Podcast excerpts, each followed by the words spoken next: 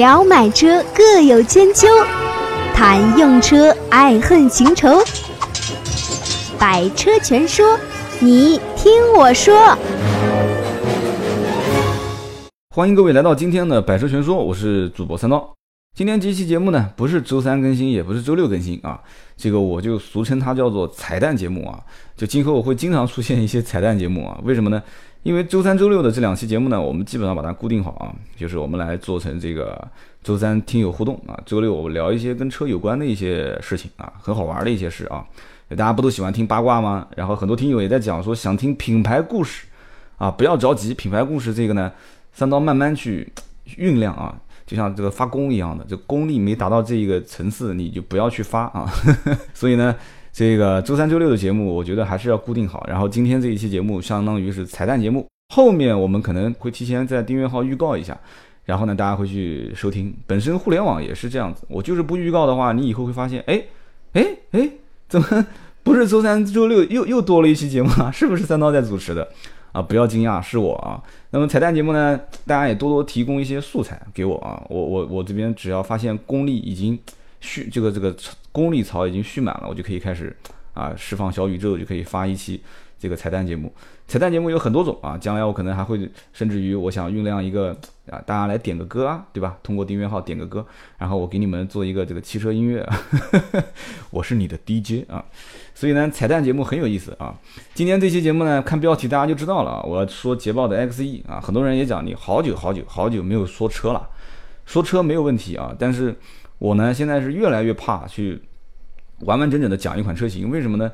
因为试驾的机会很少，而且现在我平心而论啊，我现在也是想在节目里面呼吁一下，因为 4S 店现在，4S 店现在是什么一个概念啊？我我我周三的节目里面会有一个听友提问，说我我谈一谈我最近去 4S 店的感受，马自达的啊某一款车型啊，所以来了以后呢，我们可能会做一期节目。那么今天这期节目呢，依然啊，我们就聊今天大家好久好久没有听到的啊单一一款车型的一个三刀的。啊，不是试驾啊，不是试驾啊，三刀的一个用心感受的过程啊，分享给你。那么这款捷豹的 XE 啊，在此也感谢盾牌啊，也感谢这个帮助过我们的这些啊，提供了捷豹 XE 这款试驾车的好朋友们啊。那么盾牌辛辛苦苦从上海把这车开回来的时候啊，第一钥匙到我手上的那一刻，讲的第一句话非常非常直接啊，他说这个车啊，你之前节目里面讲错了。他说他的竞争对手或者说抢占的这些用户群体，不是你上次节目里面提的奥迪 A 四、什么宝马三系跟奔驰新 C，他就盾牌讲的啊，盾牌说绝对是奥迪 A 五和宝马的四系啊，高配的那一款就是顶配的捷豹 XES 啊，就是 3.0T 的机械增压这款车，打的一定是宝马的 335i。哎，后来这件事情确实也被证实了啊！当时我我听他这么一讲，当时车子停在我公司楼下，他把钥匙交还给我的时候，啊，大家如果看我们的微信公众号“百车全说”，应该看到了我啊走心的那篇文章啊，是走心的文章啊。然后那篇文章里面我就讲得很清楚啊。那么捷豹这一次在国内放了三款车型啊，2.0T 的两款，3.0T 机械增压一款。其实最凶猛的就是这款 3.0T 的机械增压啊。而且这个车子的本身设计师伊恩啊，就是大家都很如果稍微了解一点的都很清楚啊，伊恩就是 F-Type 之父啊，他就是 F-Type 这款车的设计人。那这个车子你要从车尾往前看啊，就从车屁股看的话，它的尾灯其实就跟 F-Type 是一样的。而且最关键的就是整个车的底盘结构啊，你你如果大家现在可能网上的这种专业的呃试驾测评都不是很多啊，但是。就仅有的这些测评的话，我觉得包括我建议大家其实去看国外的一些测试的视频啊，这些专业的测试视呃视频的一些试驾车手都会反复提到这个关于 F-Type 的底盘悬挂啊，然后这款 XE 的车型，因为 F-Type 的底盘整体的悬挂啊，这个底盘结构没有共享给其他的市面上任何一款车型啊，捷豹我我个人也是觉得比较就是比较封闭的一个厂家，它就是基本上没有。捷豹路虎，捷豹路虎嘛，但是我感觉捷豹跟路虎两个之间的互动也不是很多啊，所以我觉得捷豹它更多的是自家的技术自家用啊，用我们的话讲就是属于那种大门大户啊，就是感觉离老百姓挺遥远的这种感觉啊。我曾经也讲过，我说捷豹是一个不是很接地气的品牌啊，在以前我节目里面，因为我没有专门讲过捷豹的车嘛啊，我大概提过这个品牌。那么不接地气呢，就表现出在中国没有诚意啊。但是这次这三款车型明显啊，我回头我今天节目会一点一点的去跟大家细分，把它切割开来去看，到底是有诚意还是没诚意啊？那么 3.0T 机械增压的这款车型的发动机，其实你要看数据的话，基本上已经甩了很多的一些车好几条街了啊。然后呢，这个车子的基本上对标车型啊，它的对标车型就是宝马的 335i，宝马的 335i 跟捷豹的这款 3.0T 的 XES。在网上啊，我我不知道在怎么是能让你搜到那个视频，就是有非常非常非常这个专业的一个国外的测评试驾的一个老外大胡子啊，他有有一个对比啊，在西班牙，那么他的这个对比的试驾视频的话，其实讲的非常清楚了，到最后的总结其实很简单，就是说他也承认宝马的 335i 这款车是啊运动型轿车的标杆啊，它表现的最多的是什么呢？就是 335i 我们也开过，而且。这个 在在身边有好几个哥们儿都是开这一系列车型，然后呢，用用大家的话讲，就是这车小改一下，基本上就可以直接上这个，就直接可以跟宝马的 M3 就可以对标了嘛，就是自家自家的同门兄弟啊，同门对标。但是呢，335i 的这款车的性价比还是不错的啊，六十七万基本上标官方报价啊，实际拿到手应该不到六十。然后呢，可玩性、改装性都很高。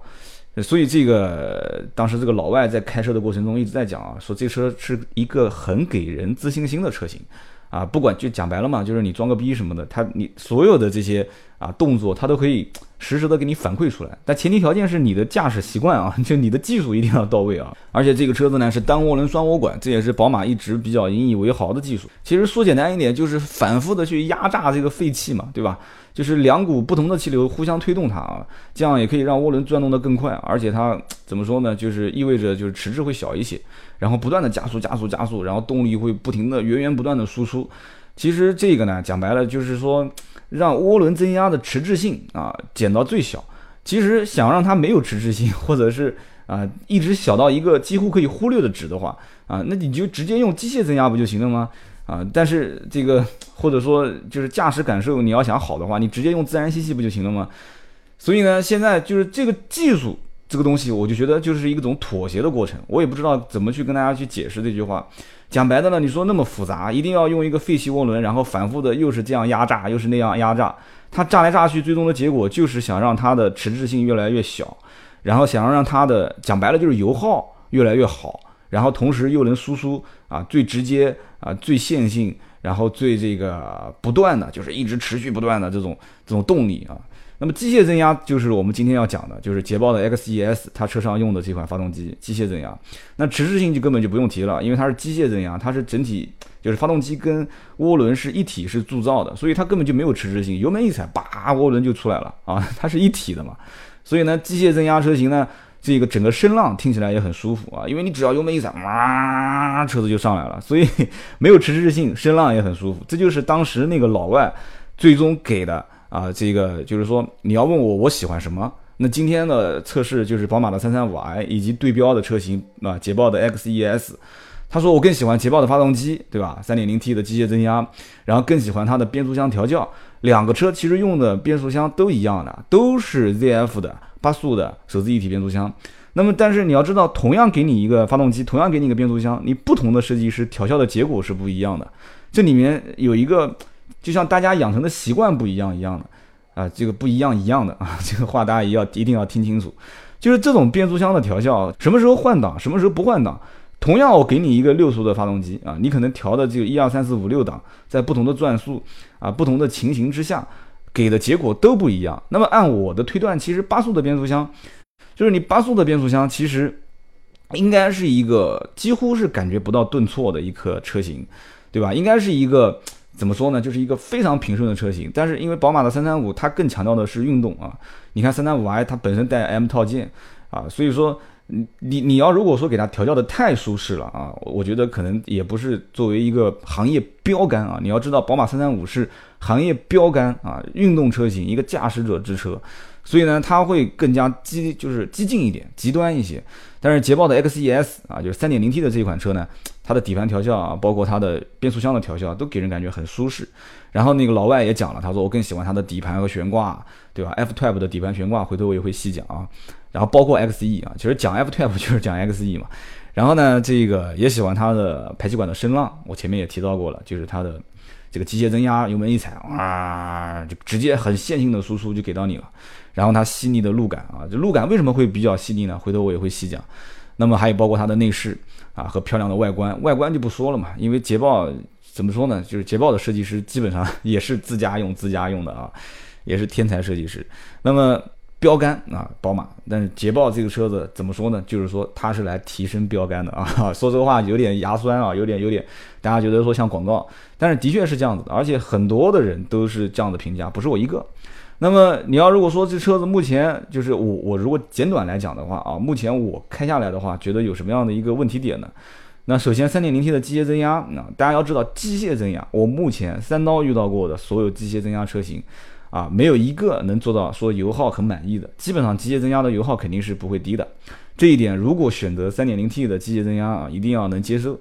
那么第二一点就是机械增压的维修成本非常之高啊，当然了，它的维修的故障率啊，不叫维修故障率了，就是它的故障率也不会很高，因为它是一体式铸造的嘛。但是如果一旦出现问题的话，它是发动机连同连同涡轮是一起啊需要去修复的啊。所以呢，这就是涡轮机械增压的一个 怎么说呢？你要想爽嘛，对吧？你又不能马儿跑，马儿不吃草，是不是？所以呢，这个这是第一点。第二一点就是我们现在一直聊的是三点零 T，对吧？我们没聊二点零 T。二点零 T 其实才是捷豹的 XE 的主推车型。想和三刀互动，你也可以搜索微博、微信“百车全说”。当然了，我可能发自内心的去了解。捷豹的老大啊，他可能想要推的是三点零 T，啊，这个车卖的越越多越好嘛。但是你要知道，绝大多数的老百姓可能看到这款车，就是稍微伸一伸手就能够到的价格，就是三九八啊，三十九万八的捷豹 XE 的入门款，啊，二点零 T 低功率的。那有可能他能再稍微预算多一点，是啊，四十四万八的，就是二点零 T 的高功率的。那么这两款车子其实动力输出呢，差到大概百分之二十，这也是基本上常规的。大多数车型低功率跟高功率之间的一个差别，就是百分之二十的一个动力输出嘛。低功率是两百匹马力，高功率是两百四十一匹马力啊。这个我数据用的都比较少，就大概就这么一点点，两百两百四十一，一计算就出来了嘛，百分之二十。那么如果要我当时之前讲嘛，我说二点零 T 的捷豹 XE 对标车型应该就是哦，一开始我可能说的其实也没说错，奥迪 A 四啊，宝马三系啊，奔驰 C 的这些车主。如果啊如果定定的预算是稍微略高一点，就不是买三系 A 四跟 C 的低配车型啊，C 幺八零啊，啊三系的低配啊，或者是奥迪 A 四的低配啊，就三十冒一点点头的，打完折甚至就二十五六的，只要不是这一部分人，就是你预算相对充足的，那也有可能会去选到 XE 的啊，就把它做成一个备选车型。那么我我讲的后来就是盾牌把钥匙给到我，然后第一反应说，哎。说三刀啊，你这个车应该竞争对手是奥迪 A 五跟宝马四系啊！我当时突然第一反应就反应过来，说，哎，这说的是有道理的。A 五的二点零 T 啊，两百二十四匹马力，那正好是趋于捷豹 XE 的两百匹跟两百四十一匹中间，对吧？然后宝马的四系，宝马的四系的这个车就是一个非常非常像，就是去对标啊，就是呃捷豹的 XE 的二点零 T 发动机。啊，高功率版本啊，因为四系也是两个发动机啊，一个是啊三个发动机，严格上意义上来讲，虽然说那个发动机基本上我估计 4S 店都不愿意进货啊，啊卖七十多万、八十多万的宝马四三五，大家一听可能就知道我要讲的是四三五三点零 T 的涡轮增压。那么宝马的四系卖的最好的是四二零，就是最低配、最入门的那个版本啊。那么四二零的话是一百八十四匹马力啊，那么四二八二八零的这款发动机其实就是对标。啊，我们今天聊的这个捷豹的 XE，那二八零这款发动机四二八基本上售价也不便宜啊，都要五十多六十多。所以二八零的这款发动机呢，它的这个功率是两百四十五啊，正好捷豹 XE 的是两百四十一。所以就是单纯从动力上来推断的话，就我们能看得出这几个车的车型，然后定价，它基本上就是在这一个区间。那么这个什么鱼是鱼的味儿，对吧？虾是虾的味儿，就大家到底喜欢哪一个？说你三刀讲再多啊，我就是喜欢。对吧？我就是喜欢 BBA 啊，而且我就是喜欢大家都选这些牌子，我也选这些牌子，我就是走这样的一个路线。那我我也没什么话好讲。但是怎么说呢？就是现在总归是有一些人他不希望去走这样的一个路线啊。他因为我一直讲说汽车就是一个符号，车子就是一个符号。这个符号就是你自己去往里面归啊，你归到这个符号里面，你就是这样的一类人啊。所以说，捷豹的 XE 这个车，我们就今天回过头来往前讲。你看，我这不是测评啊，要测评的话，一上来就会跟你讲什么啊历史啊文化什么的。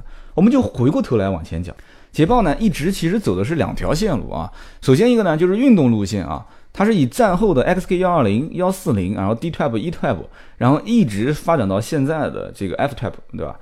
然后另外一条线呢，就是走精致豪华路线啊。这个精致豪华路线呢，就是以战前的 MK Two，然后一直发展到现在的 XJ 啊。所以呢，捷豹一直是坚守这两条路线走到今天。但是呢，他一直也想把这两个路线就是合并到一起推一款车。所以现在的这款 XE 其实就是捷豹啊，寄予厚望的，就是希望能把精致豪华路线和这个运动路线二合一，然后推向市场，能让更多的人去接受。那么你你说到诚意还是没有诚意？大家其实可以去对比一下啊。你就拿进口车型，因为毕竟这款车还是进口的嘛，你就拿进口车型在所有市面上二点零 T 的发动机的官方售价啊，呃不要看优惠之后啊，先看官方售价，然后去对比呃捷豹这一次的两款二点零 T 的。啊，这个官方定价，你就能知道它到底是想要做什么样的一件事情啊，想要跟你表达什么个意思，就不要说的太明白嘛，对吧？大家懂了就行了。那么另外一点就是说，整个的车辆啊，全铝合金车身，这个是我一直很看重的，因为你要知道，在所有的呃，不管是进口车型也好，还是国产的，就是后来慢慢国产的一些合资品牌也好，全铝合金车身，因为我是做作为就是以前在奥迪体系里面待了很长时间的这样的一个。啊，一个销售啊，所以呢，我就一直对全铝合金车身，就奥迪叫做 ASF 啊，就是全铝合金框架，就是我很感冒。为什么呢？因为在我的个人感觉里面，就是像这样的全铝合金的这种车身结构啊，除了能让它起到一个轻量化，这个其实大家一听就懂了啊，全铝合金轻量化，然后起到一个增加它车身刚性啊，全铝合金的这种。就是接受撞击的程度，就是安全系数都会提升整个车辆档次，不是一个级别啊，都是好多级别。那么同时，全铝合金车身的造价成本也是非常高的，所以你说在这样的一个级别的车型当中啊，拿全铝合金车身来作为它的车身框架，我说实话讲啊，你要说没有诚意，那真的，那我觉得你就是对它有偏见了啊。那么全铝合金车身不仅仅是车身框架，包括这个车的底盘。底盘不但是全铝合金车身，而且它适当的地方也会加上一些啊钢材。为什么呢？你有人讲说，那钢材你不就是开始偷工减料了吗？你就开始节省成本了吗？啊，不完全是这样的一个概念。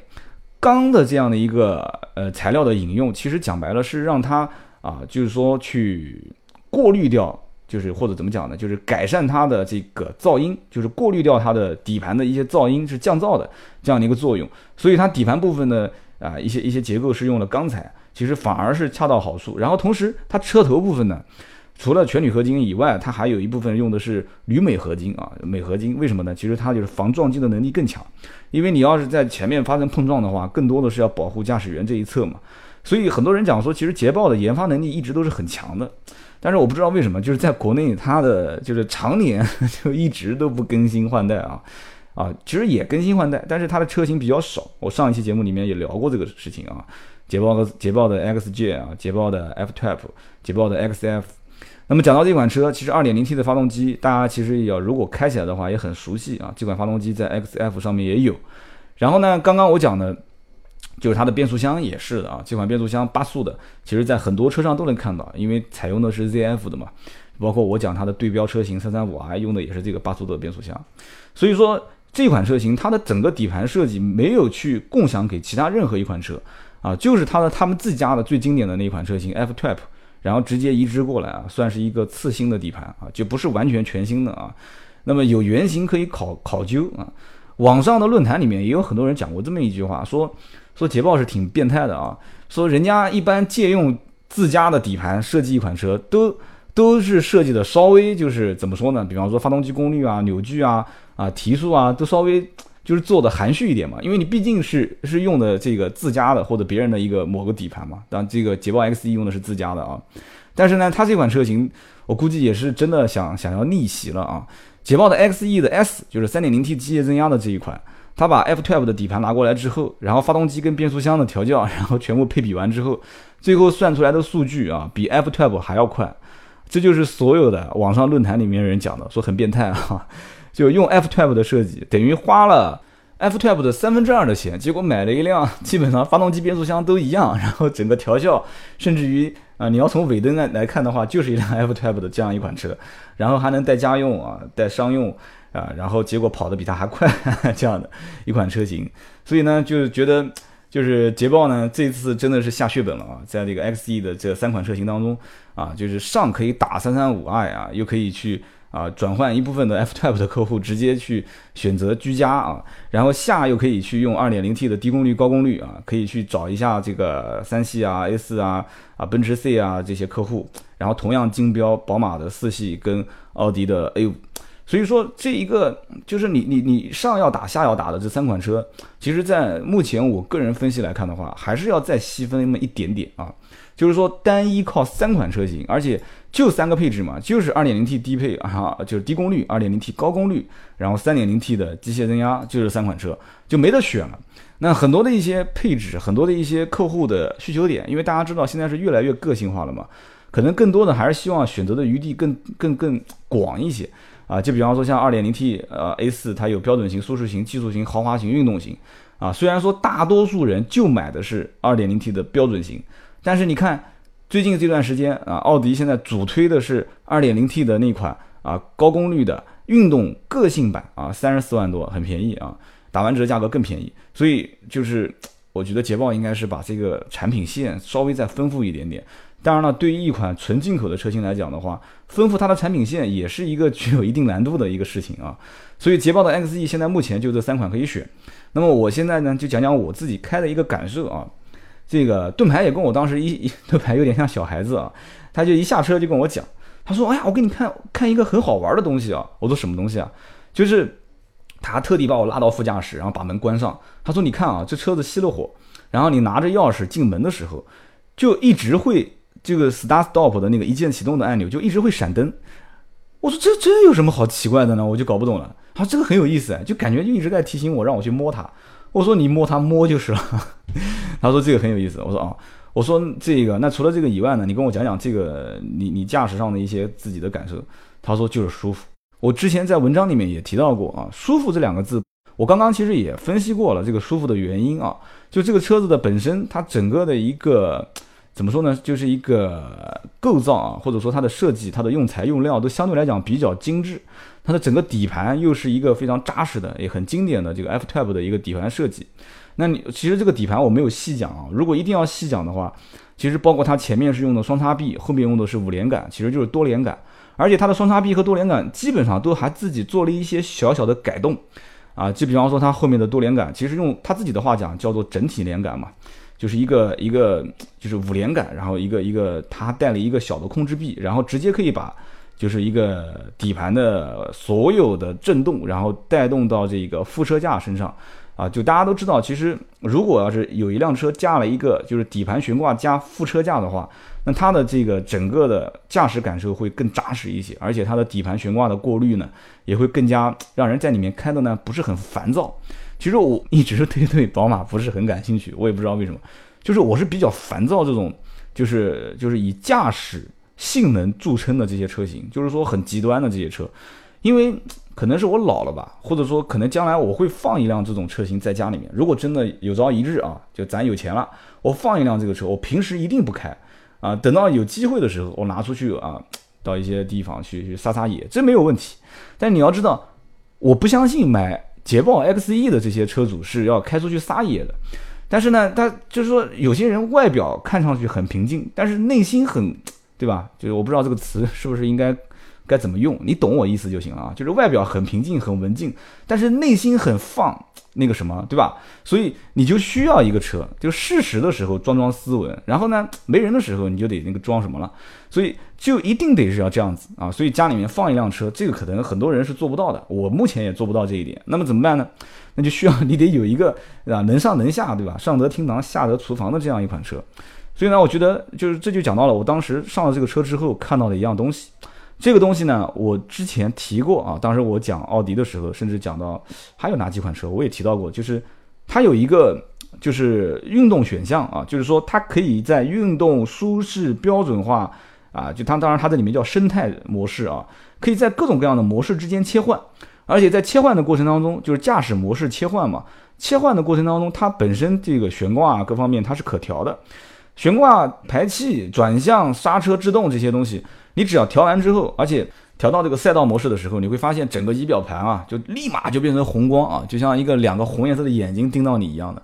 啊，这个时候你看它的排气管的声浪，然后整个的发动机的这个回馈，然后转向的这个这个这个回馈，就基本上整个车就疯了啊！当时我在那个节目里面啊，我在文章里面也提到过这个事情啊。所以说这个时候你要切到手动模式，用换挡拨片来开就更爽。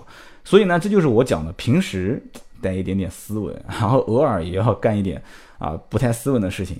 所以呢。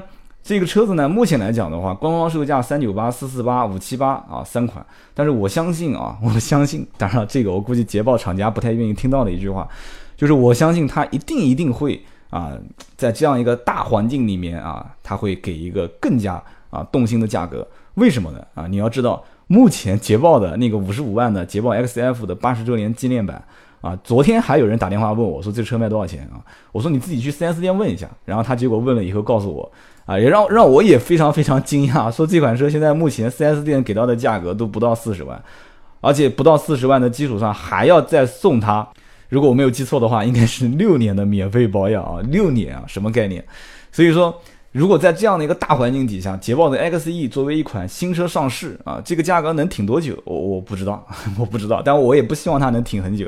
那么我当时我记得我发我朋友圈那篇。就是跟捷豹有关的那个视频文章的时候，已经有三四个人打电话问我啊，说，哎，说你你你怎么参加了这个活动？你你现在到捷豹 4S 店上班啦？我说没有啊，我说怎么会到捷豹上班？然后他说，哦，然后问我这个车怎么样怎么样？就是已经有好几个客户去想要了解这款车了，而且他们了解这款车的初衷确实是要换车，而且我这几个人，那一个是做培训讲师啊，然后一个是做这个导演。然后还有一个是做，当然也是销售，跟汽车有一点点关系啊。那这三个人多多少少就是也是带有那么一点点的，就是虽然是做汽车销售那个人，也是比较有文艺范儿啊。自己平时也喜欢看一点什么什么演出啊啥的啊，就是说多多少少都有一点这种小资情节，都有一点那种特立独行的这种这种这种身份在身上。所以呢，就是这样的一类人，他咨询我捷豹 XE，我会就是第一反应就把它往这个符号上面去靠，而且靠得非常准。所以这就是我我我想讲的，就是整个车的一个气息。那么很多车子的一些驾驶的感觉，我就再点几点啊。首先一个就是方向盘，这方向盘真的很轻很轻啊。用我的话讲，就是开起来也很舒服。那这个方向盘其实是什么呢？讲讲一点，大家稍微懂就知道了啊。就是其实最常见的都是什么呢？都是比方说液压助力方向盘。啊，或者是啊，电液转向助力啊，电液转向助力就是在液压助力的基础上再给它通个电啊，就是我这个讲的有点业余啊，就是带带一个电动助力转向啊，不对，就这样讲的又更业余了，就是液压助力里面通个电，再带一点电动助力啊，这样子的话呢，就是把液压助力的一些劣势啊，通过电动助力呢把它给就辅助上来。那么这次呃捷豹用的呢就是纯电动助力转向，就是叫 EPAS。那么这个纯电动助力转向呢，其实。开起来为什么会舒服呢？当然舒服了，因为电子的东西它最了解你想要干嘛嘛，对吧？它不像机械，机械讲究的更多的是稳定性啊，更多的是这个，就怎么说呢？就那种纯原始的那种驾驶感受。所以像这个 EPAS 的电子助力转向啊，电动助力转向，它其实怎么讲呢？就是非常容易调节，就是助力的大小，它会非常容易的给你调节。一般正常的话，你要是低速行驶的时候，你会发现转向非常轻，很轻盈，很轻盈。就你调个弯啊，小区里面拐拐啊、弄弄啊，就基本上就是不费力。所以这一直是我在讲的，就是我说觉得捷豹这款车是适合女生、女性开的一款车型，外形也有一点点这个，虽然也也很运动啊，就有点阳刚气，但是总是带有那么一点点的感觉，就是女性的感觉，就有点什么感觉呢？我讲的大家估计又要可能很多人要打我了啊。就像前两天，不是前两天，其实就昨天嘛，我去看那个南京的森林音乐节，然后呢，我呢其实是想去看郑钧，对吧？郑钧最后出场，然后呢，我老婆呢不喜欢他，我老婆喜欢看谁呢？要看林宥嘉，那我又不喜欢林宥嘉，林宥嘉唱歌的时候都快睡着了，那么就是这个车子就有点像，就是怎么说呢？就有点郑钧跟林宥嘉结合的那种感觉啊，就带一点阳刚气，然后又有点女性气息在里面啊，林宥嘉我感觉有点凉凉的那种感觉啊。就用我老婆的话讲，就是让人怜爱的那种男生啊！哎呦我的妈呀啊！我怎么不是这种的？所以这个这个车子，就是你要是配一个这样的 EPS 的电动助力转向，然后开得越快，上高速的时候它就会越稳啊，开高开高速的时候它给的这种助力就会越小，然后方向盘会更沉，然后你平时如果打弯的时候手一松，它会自然给你回位，而且回得很准，这就是 EPS 电动助力转向的一个优势啊。当然了，劣势你要我提吗？啊，劣势当然也可以讲一讲了。电动这个东西嘛，所有跟电相关的东西，一定是没有最传统的、最机械的东西，故障率，呃，应该怎么讲？故障率低啊，就是越机械越传统的故障率是越低。然后呢，它这种感觉回馈性更好，然后手动操作的这种驾驶感觉更好。所以这东西仁者见仁，智者见智啊。我曾经在讲四轮驱动系统的时候，跟很多人也提过这个事情啊。就是纯机械的这个越野性更好，然后纯机械的呢看不起这个电子的这个四轮驱动系统，然后纯电子的四轮驱动系统又说啊机械的怎么怎么不好，然后机械的又说电子的是电子表，说你说电子表贵还是机械手表贵，所以这个都是销售话术啊，你不要听我这样的一个销售员去忽悠，这全是销售话术，我就不做评论了，大家各自心各自心里面都会有杆秤啊。然后整个内饰设计呢，包括外观的设计，这个我就不说了啊。这个大家如果稍微了解一点的，知道这个 F12 的设计师伊恩，他本身就是一个天才设计师啊，老爷子。然后呢，这个 XE 也是他操刀的。这个车设计方面没有没有什么话好讲啊，我也不是什么美学的专家，反正就两个字，好看。我给的这个观点就是好看。然后整个内饰的层次也比较丰富，而且一坐进去，第一感觉我就很明显就知道了，这个老爷子想干嘛了。就老爷子就是他也很喜欢中间的那一根线。就是它整个的中控，就是中控台前方啊，就是从，啊，应该怎么说呢？就是整个把前挡风玻璃，然后和驾驶舱把它分隔开来的，像游艇一样的这样的一个设计，一个包裹的线线条。这个线条其实是所有的人一进到。捷豹的 XE 的车车舱内部是第一反应，哎呀不错。然后你看到它所有的那种很整齐的啊，比较高质量的这种缝线，这个也是提升逼格啊和整个豪华质感的一个条件。那么你要知道，很多的纯走运动路线的车型，不可能给你这些什么真皮包裹缝线，是不可能的，想都不要想啊！你只要驾驶乐趣就可以了啊，这些东西都可以牺牲。所以呢，像这些设计，其实因为本身我也讲了，捷豹一个是走精致豪华路线，一个是走运动路线，那你就要结合在一起。你自家本身就有这样的设计师，你干嘛不用呢？所以他就把它用上去了。我觉得用的也是恰当好处啊。然后呢，它整个设计也是层次感比较分明。层次感比较分明，有好有坏啊。好处是什么呢？就是对那种强迫症的人，然后对那种就是什么东西都要整整齐齐、规规整整的人，我觉得一坐进去会很舒服。那你像我这种，我是希望整个的中控台稍微向我这边偏移一点点，我是需要实用。你看我当时在在后面，我还会有一个小小的视频啊，我有机会可以放啊。那么我当时就会讲到说，就是中控台希望还能往我这边侧一侧。如果大家要是开过 F12 的话，这个车型，那我当时也是因为试驾了一个二手的 F12，当时我就明显感觉它的这个中控台设计是向驾驶员这一侧靠的啊。那我本来以为就是说这个车既然底盘整个的一个呃设计都是沿用的 F12，所以呢它中控台应该会是往这里侧呃侧靠啊。但是呢我打开之后发现它是一个垂直的平面，所以呢可能稍微伸手有点，就我可能我我一米七几啊，我可能觉得还是有点 有点遥远啊，需要身子往前仰。那么女同志要开这个车的话，可能更多的也是会有这样的一个有有这样的一个一个一个情况出现。那么包括放手机的话，放到杯架里面那是肯定没有问题的。前面有一个就带有一个防滑防滑垫的这样的一个凹槽。那我把我的手机，那我手机比较大啊，放进去之后，可能横着放会稍微有点显小。那么竖着放的话，又会挡到那个旋动的，就是那个旋钮啊，换挡的旋钮。所以呢。就是储物这一块呢，可能还是需要后期大家自己去探索了啊。你到底什么东西放在什么位置啊？就你自己去利用空间。所以呢，当时我觉得在去开这款车的时候，除了这些，因为我我对手，因为大家知道手机现在都离不了身，我对放手机啊，然后我我身上可能平时还会车钥匙啊，我也会扔在这里面。我对这些东西小东西的就是摆放会比较比较敏感。然后呢，左手边的这个三层的设计，这个也是很很特别。啊，我曾经也在一款车上看过，但我现在记不得是哪一辆车了。然后也是上下中间，然后会分得很清楚。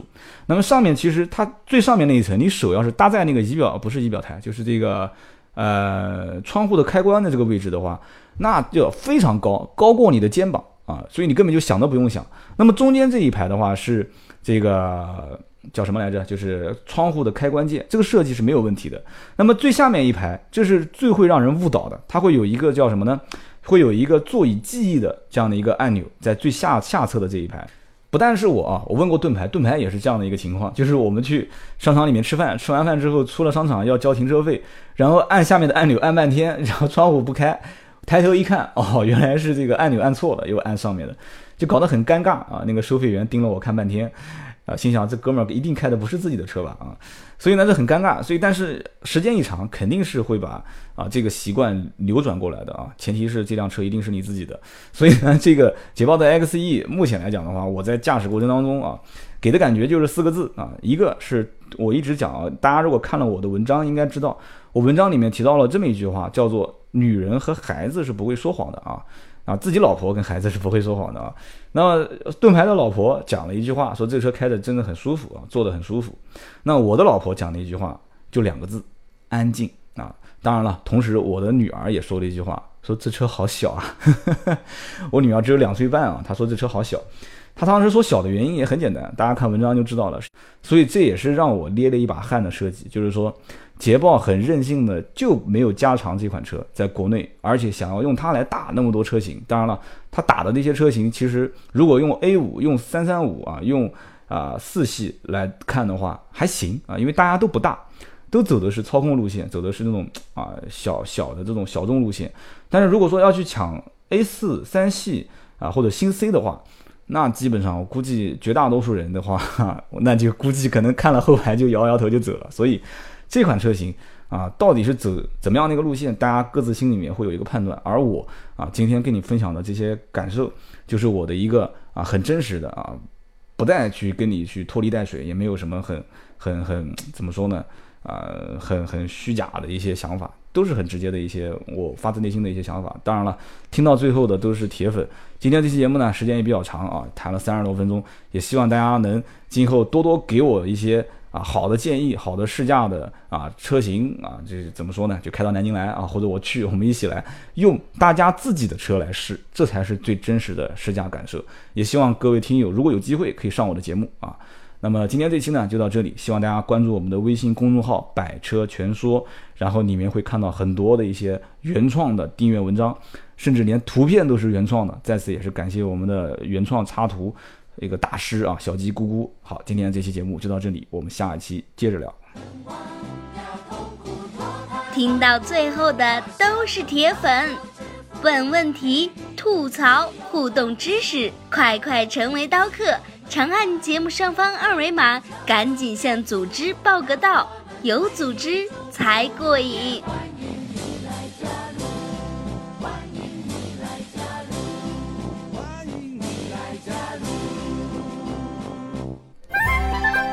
本节目由斗志文化制作出品。